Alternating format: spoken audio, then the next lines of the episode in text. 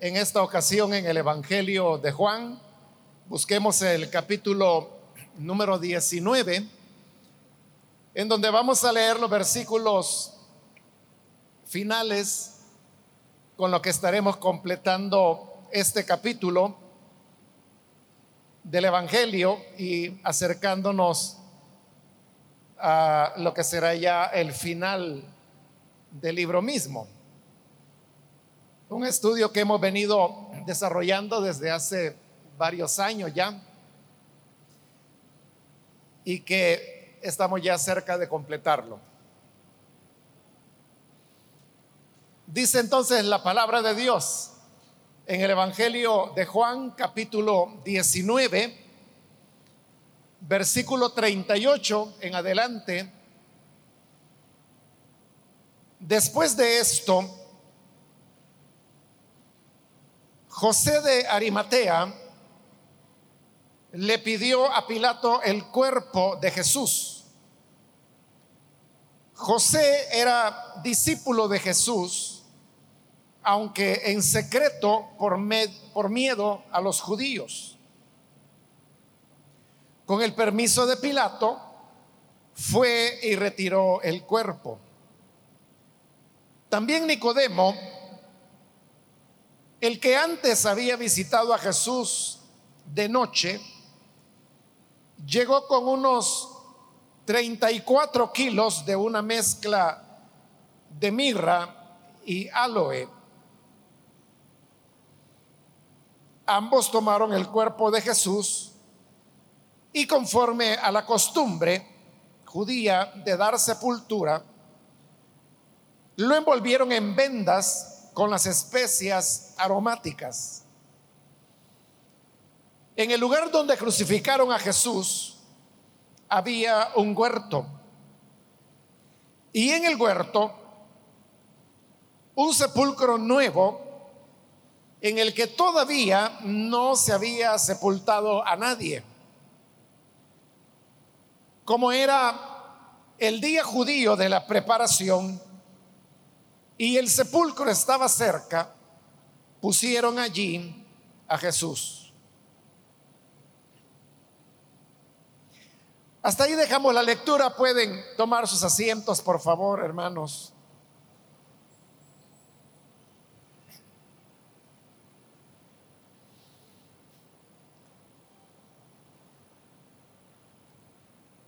Hermanos, ahora continuamos con lo que es eh, el relato de Juan en relación a lo que sucedió después de que los soldados romanos se habían asegurado de la muerte del Señor Jesús.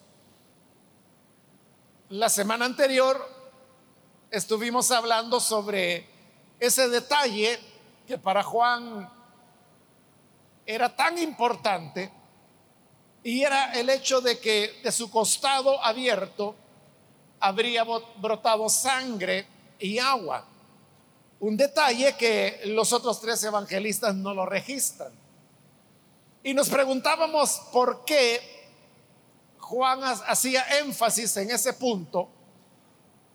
Y a la vez lo respondíamos diciendo que porque esta era la, la evidencia de que Jesús en realidad había muerto.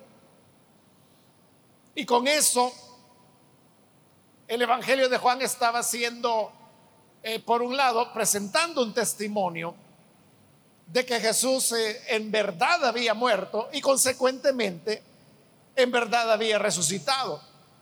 Pero por otra parte también era una manera de aclarar los errores de los docetistas del siglo I que ya por la época cuando este Evangelio fue redactado, estaban desarrollando influencia dentro de las comunidades cristianas.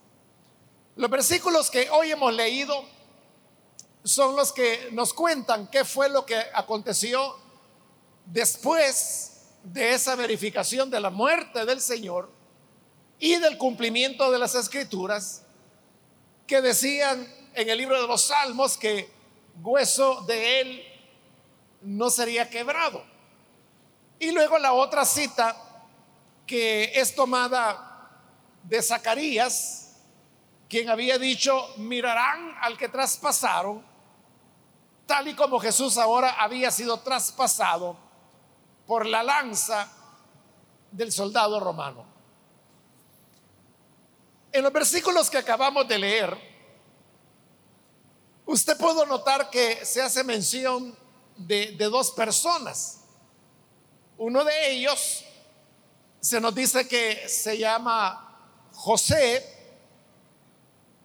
Es primera vez que se menciona en el Evangelio. Y esto que José va a hacer es la única referencia que de él aparece en todo el Nuevo Testamento. Se dice que él era de Arimatea, es decir, que él era originario de esa población. Y como repito, de él no sabemos más que su nombre, que era de Arimatea, y que fue el hombre que se presentó ante Pilato para pedir el cuerpo de Jesús. El otro hombre que se menciona es Nicodemo, acerca del cual ya habíamos hablado bastante en su momento. Eso fue cuando estuvimos en el capítulo número 3, lo cual significa que fue hace varios años atrás. Pero en ese capítulo veíamos como Nicodemo, a quien se le llama un maestro de los judíos, había llegado para entrevistarse con Jesús, porque él reconocía que Jesús era un hombre, un maestro enviado de parte de Dios, y que por lo tanto a él se le podía preguntar inquietudes que él tenía y de esa manera conocer cuál era el camino de Dios. Estos dos hombres que hoy se mencionan, José y Nicodemo, tenían un elemento en común. Y es que ellos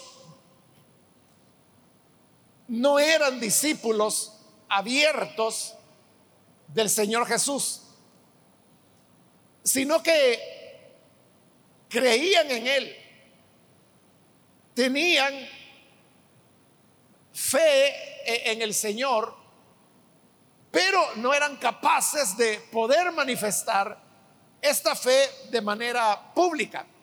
Bueno, incluso en el caso de, José, no solo se dice que él creía en Jesús o que tenía una buena impresión de Jesús como la tenía Nicodemo.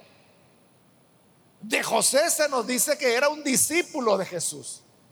Y esto significa que la relación de José con Jesús era un poco más profunda, porque en el proceso de hacer un discípulo hay un acercamiento más estrecho entre el que discipula y la persona que está siendo discipulada. Pero repito, los dos tenían esta característica en común y es que no manifestaban públicamente su fe. En el caso de José, esto se dice claramente en el versículo 38, en la segunda parte, dice, José era discípulo de Jesús, aunque en secreto, por miedo a los judíos. Ahí lo está diciendo claramente, y es que la fe, el seguimiento que José hacía de Jesús, lo hacía en secreto y sin contemplaciones, sin disimulo. El pasaje dice que él hacía esto en secreto porque tenía miedo de los judíos. Simplemente así era la cosa, tenía miedo de las represalias que pudiera recibir y por eso él prefería ser un discípulo, pero secreto. En el caso de Nicodemo, de igual manera, se nos dice en el versículo 39. También Nicodemo, el que antes había visitado a Jesús de noche. Tanto en el capítulo 3 como acá, se hace énfasis en que Nicodemo, cuando decidió ir a entrevistarse con el Señor Jesús, lo hizo de noche. Esto, hermanos, de ir a Jesús de noche, tenía como propósito que las demás personas no se dieran cuenta. Tal vez, hermanos, para nosotros hoy el ir a visitar a una persona de noche, ir a platicar con alguien de noche, eh, lo vemos totalmente normal y sería igual que lo hiciéramos de día que si lo hiciéramos de noche. Pero tenemos que ubicarnos en las condiciones del siglo primero, que fue cuando esto ocurrió. En esa época, hermanos, la vida, aún en una ciudad grande como Jerusalén o cualquier otra, era muy parecida a la vida de hoy, pero en el campo, en donde usted sabe que las personas se acuestan con el atardecer. Si acaso encienden un foco o encienden un candil, lo que sea, es solamente para un poquito más de actividad, quizás para lavar platos o para cenar y luego a, dormir. Es decir, son personas que a esta hora, hermanos, en que estamos acá reunidos, están ya dormidos. Entonces, así era la vida en esta época. De noche prácticamente no había ninguna actividad. La gente se acostaba muy temprano y si no se acostaba, por lo menos a la caída del sol, ya estaba cada quien en su casa preparándose para dormir o cenando. Pero ya nadie pensaba en andar por las calles porque ya no había nada que hacer a esa hora, no había luz eléctrica. Entonces, cuando, tanto en el capítulo 3 como en este versículo, se nos dice que Nicodemo fue a Jesús de noche, está hablando de algo muy inusual. Nadie hacía visitas de noche. Recuerde en la parábola que Jesús contó acerca de, del vecino inoportuno que va de noche donde su vecino a pedirle pan prestado. Pero la parábola presenta eso así como se lo acabo de decir, como un vecino inoportuno. Porque nadie salía de noche ni hacía ese tipo de visitas.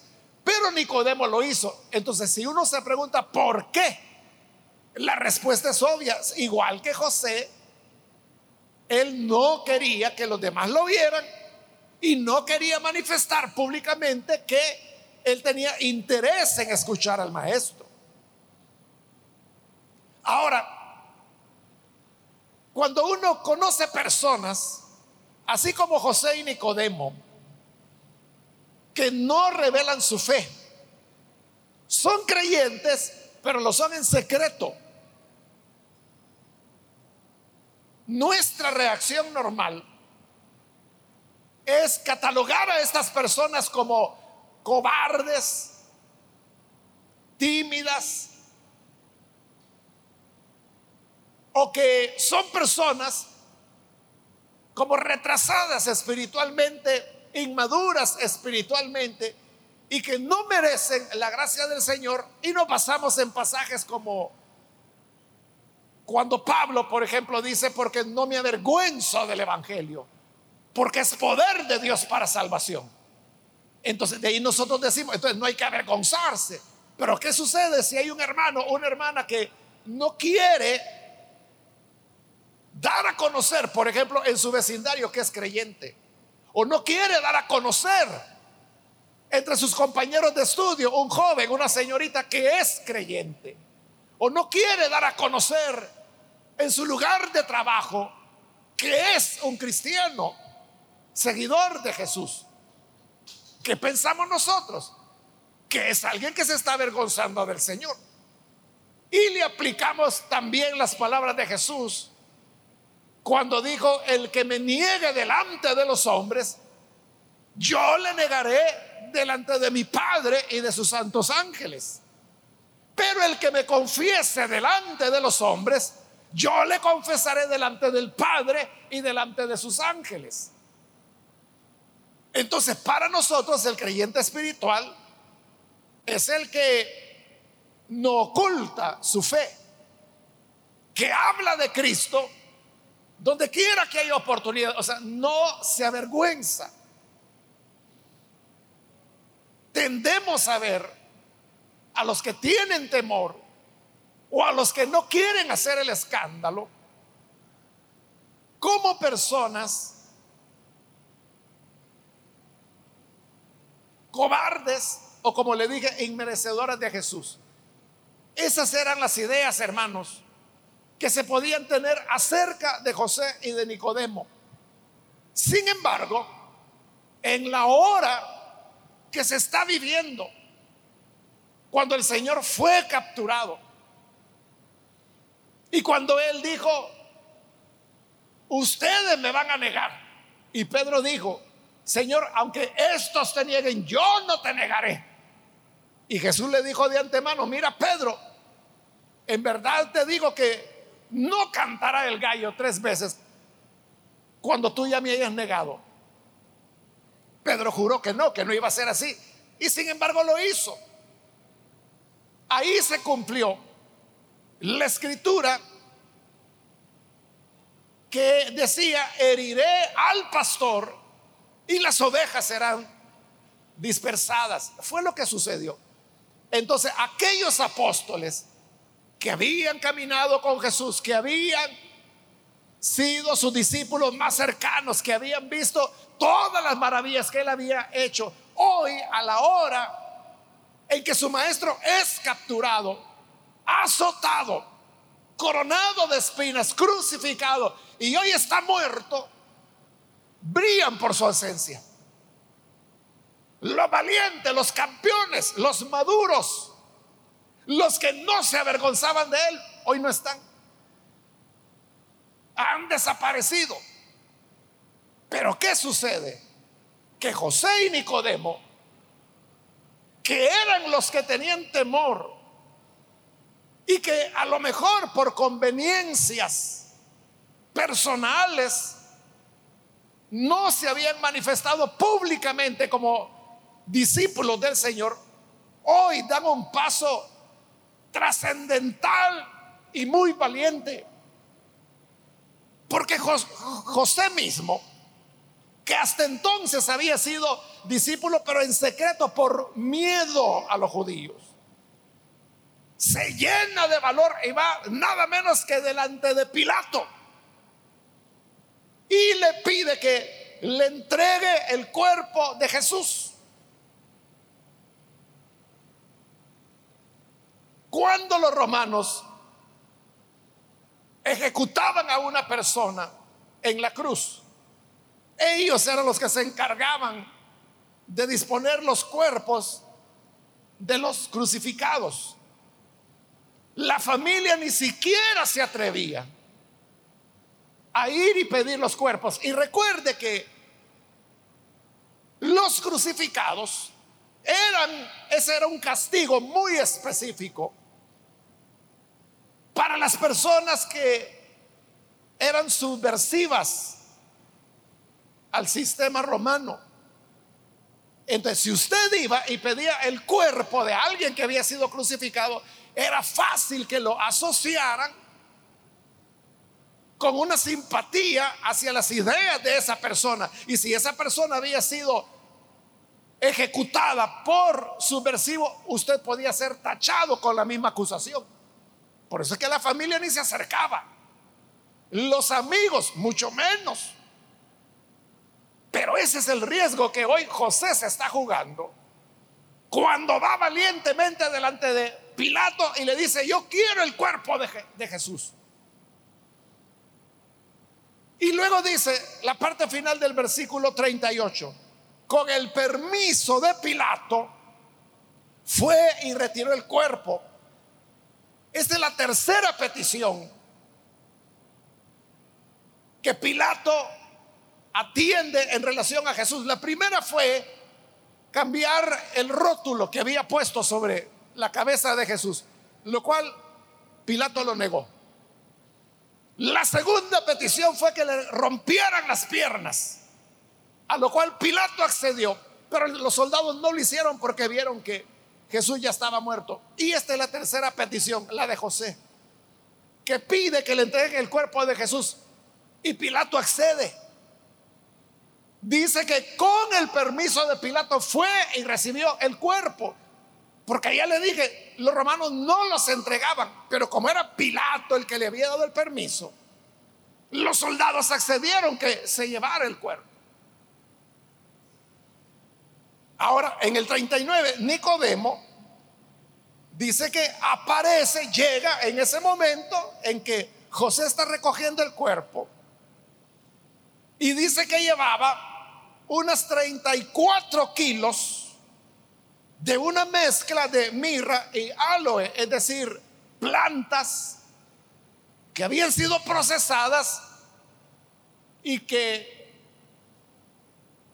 brindaban un aroma, eran especias aromáticas, perfume, en otras palabras. Cuando la reina Valera dice que eran como 100 libras, lo que Casiodoro hizo fue traducir, no traducir, sino que lo que hizo fue una transliteración de la palabra griega que el Evangelio usa ahí y que él entendió. O más bien, al hacer la transliteración, la pasó a libras, cuando realmente no es esa la, traducción correcta, porque entonces usted se queda pensando que son 100 libras de las libras que conocemos nosotros, y no, no era así. Es que la palabra griega, si no estoy mal, si no recuerdo mal, es libres. Hablaba de, de 100 libres. Entonces se parece mucho a libras en español. Entonces, eso fue lo que hizo Casiodoro de Reina por una similitud en sonido, tradujo libras. Pero la palabra no significa libras. Ahora, la Reina Valera lo hace en forma de, de kilos, ¿verdad? Y habla de que él lo que llevó fueron como 34 kilos, que equivaldrían, hermanos, a unas 69 libras más o menos hay mucha diferencia, ¿verdad?, entre 69 libras y, 100, como traduce la Reina Valera. Pero eran 69 libras. Pero esta cantidad de mirra y aloe, 69 libras, hermanos, era una gran cantidad.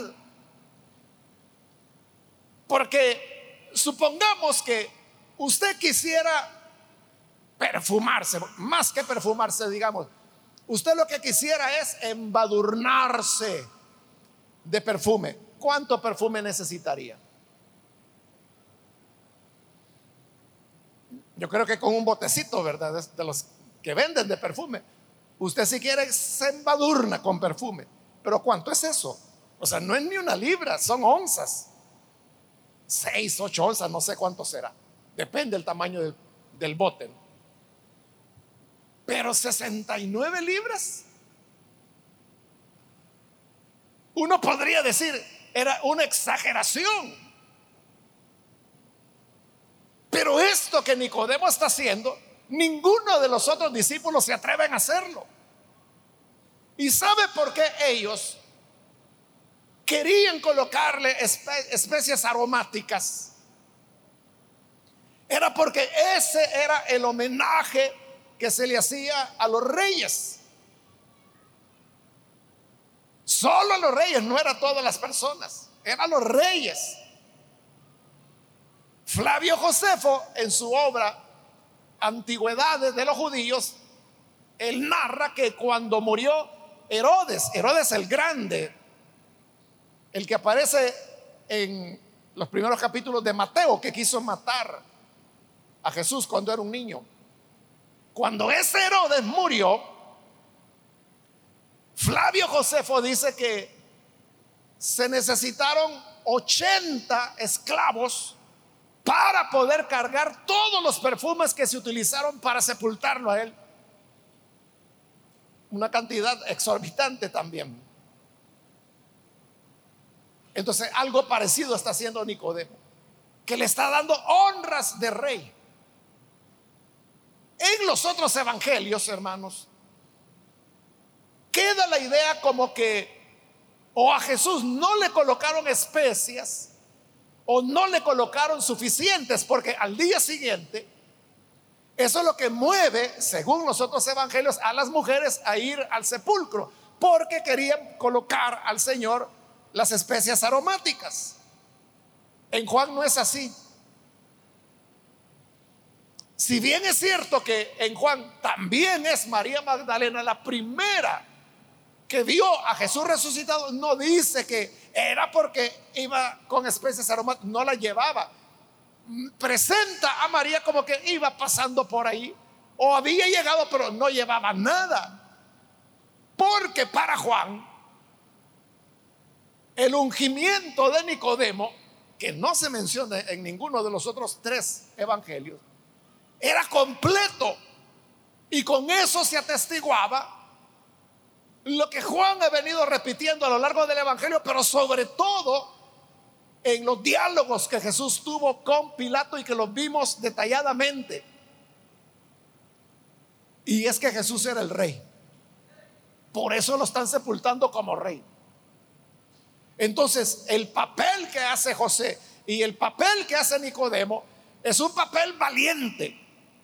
Es un papel, hermanos, esencial pero hay un detalle más que es fundamental para el cristianismo. Versículo 40. Ambos tomaron el cuerpo de Jesús y conforme a la costumbre judía de dar sepultura, lo envolvieron en vendas con las especias aromáticas. En el lugar donde crucificaron a Jesús había un huerto y en el huerto, un sepulcro nuevo en el que todavía no se había sepultado a nadie. Juan no dice, no menciona que este sepulcro era de José. Mateo es el único que da ese dato, pero Juan no lo menciona. Pero lo importante que Juan está diciendo es que el cuerpo de Jesús fue depositado en un sepulcro. ¿Y por qué es importante eso? Porque, como le dije, los romanos no entregaban los cuerpos de los que ellos ejecutaban como subversivos. Lo que hacían era, a veces después de días o semanas de estar colgados en la cruz, bajaban los cadáveres o lo que quedaba de ellos y los sepultaban en una fosa común que ellos mismos hacían. Recuerde que junto con Jesús habían muerto otros dos más. Si José no interviene, Jesús hubiera sido sepultado en una fosa común junto con los dos ladrones. Ahora piense en la repercusión que eso hubiera tenido para el tema de la resurrección. ¿Cómo saber de que era Jesús el que se había levantado? Si habían tres cuerpos en una fosa única. Pero cuando Jesús está siendo colocado en este sepulcro, es el único. Y por eso hace énfasis que el sepulcro estaba nuevo. Nadie había sido colocado ahí. Es decir, no se puede decir, ¿será que fue Jesús el que resucitó o será el, el muerto anterior que estaba ahí? Por eso dice que el sepulcro era nuevo, nunca había sido usado. Y el único cuerpo que se colocó allí fue el de Jesús. El de los otros dos hombres fueron a parar a la fosa común. ¿Qué hace esto, hermanos? Que el cuerpo del Señor queda en condiciones que no permiten la posibilidad de que el resucitado haya sido otro o que el cuerpo desaparecido haya sido el del Señor. No queda esa posibilidad porque solo el cuerpo de Jesús recibió la autorización para ser retirado y José lo coloca en un sepulcro, en un huerto y nadie más. ¿Qué es lo que hizo la acción de José y de Nicodemo? Dejar constancia, garantía absoluta que quien resucitó verdaderamente fue el Señor Jesús, el Hijo de Dios. Entonces, la enseñanza, hermanos, que tenemos aquí es que esas personas que a veces nosotros juzgamos y los criticamos porque según nosotros se avergüenzan del Evangelio, no son personas necesariamente malas, no son personas que le caen mal a Dios o que Dios se avergüenza de ellos porque ellos se avergüenzan de él. No es así. Lo que sucede es que cada persona cada uno de los que estamos acá, Dios ha tenido un proceso con cada uno de nosotros. Y estos procesos individuales, Dios los va llevando a su propio ritmo, según su propia experiencia. Está bien, José, por miedo, dice, escondía en secreto que era discípulo de Jesús. Pero a la hora de los balazos, como decimos, a la hora de los cúboles, como decimos en El Salvador, ¿verdad? ¿A dónde estaba Pedro? ¿Y a dónde estaba Juan? ¿Y a dónde estaba Santiago? ¿Y a dónde estaban Natanael? ¿Y a dónde estaban, hermanos, Andrés, Tomás? Desaparecidos.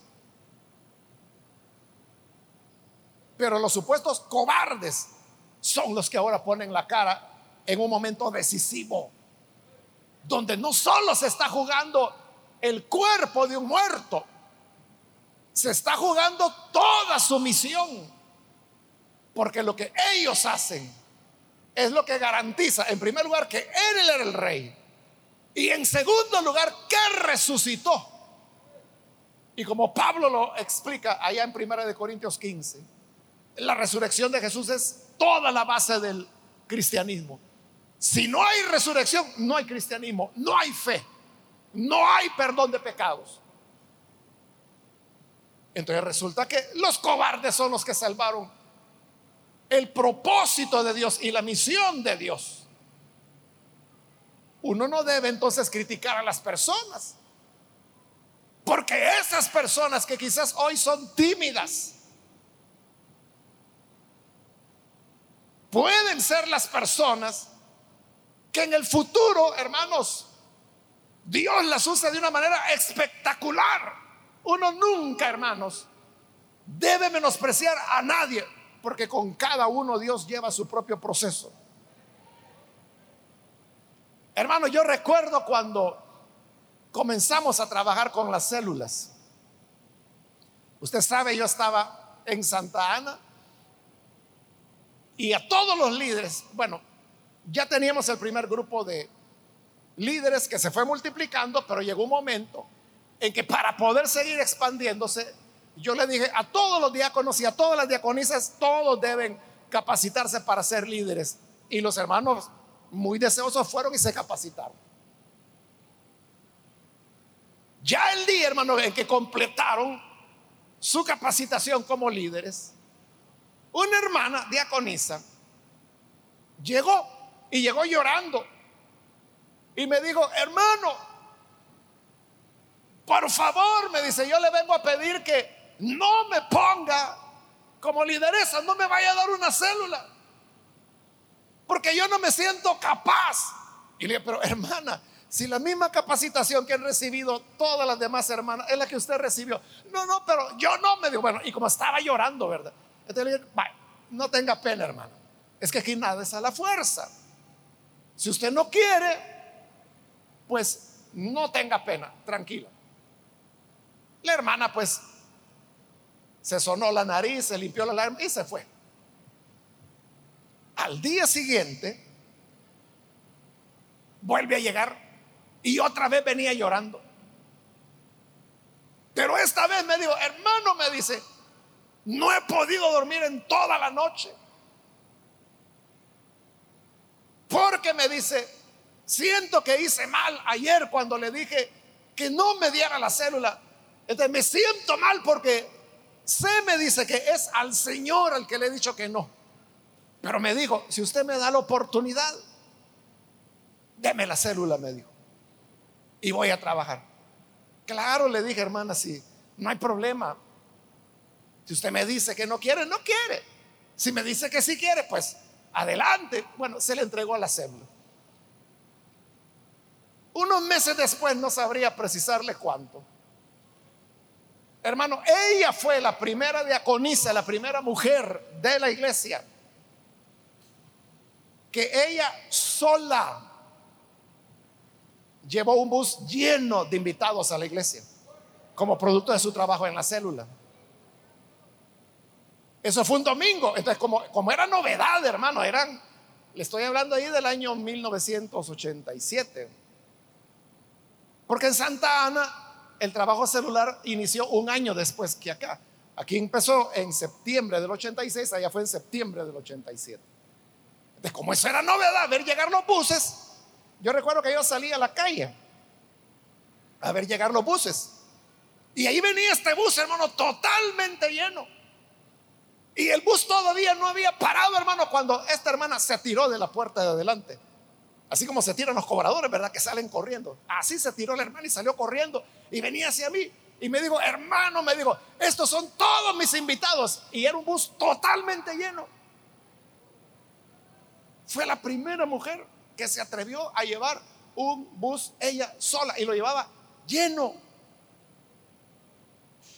A eso me refiero que si uno se pone a criticar, ah, chillona, inútil, cobarde, cuando el Señor fue a la cruz por usted, Él no anduvo llorando, pero usted, una célula se le va a dar aguada, ni eso quiere agarrar. O sea, ¿por qué se le iba a criticar de esa manera?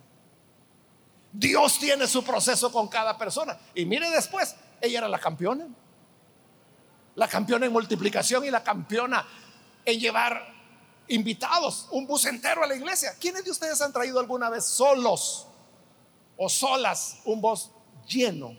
Solos, no estoy hablando con la célula, con los hermanos, sola ella. ¿Cuándo lo ha hecho usted? Y era la misma llorona que dijo que no quería, que no podía, que tenía miedo. Por eso uno debe respetar los procesos que cada persona lleva. Y eso fue lo que sucedió con, con José y con Nicodemo.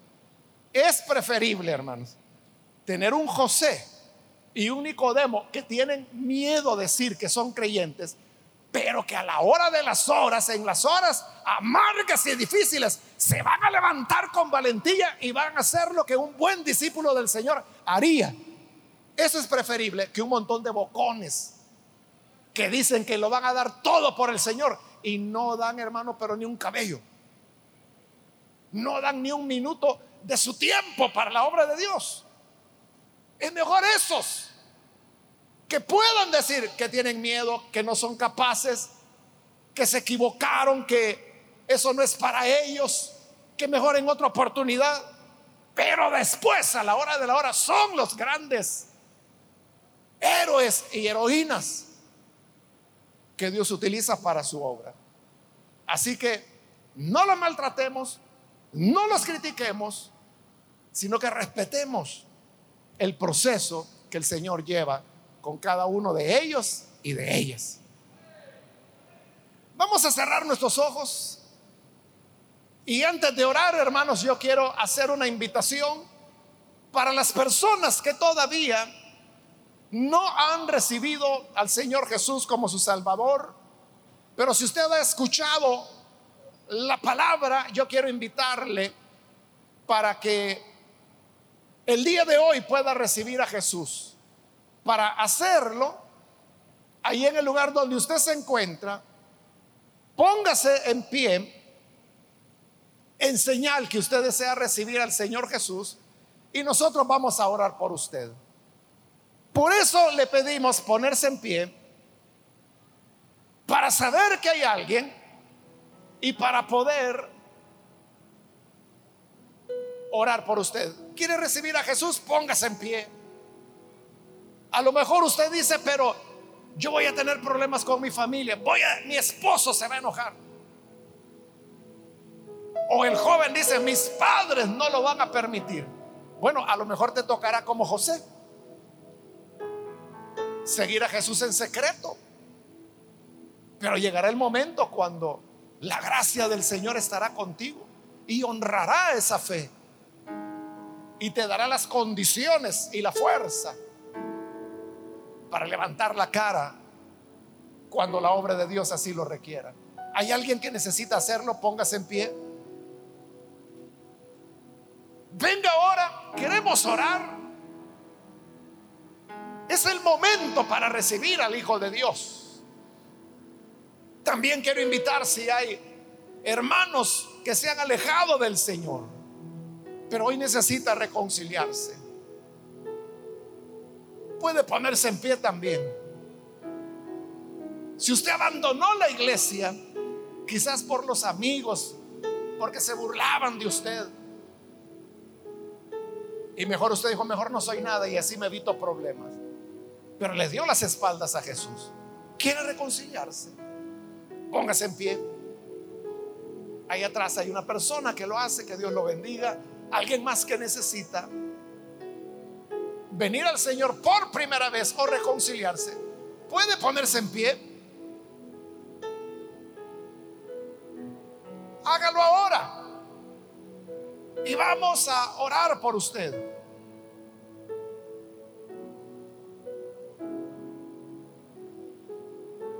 ¿Hay alguien más? Voy a terminar en este momento la invitación.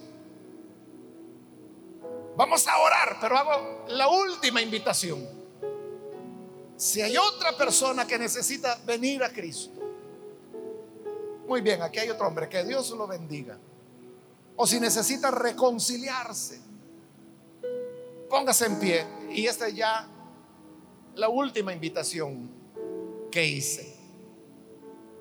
¿Hay alguien más?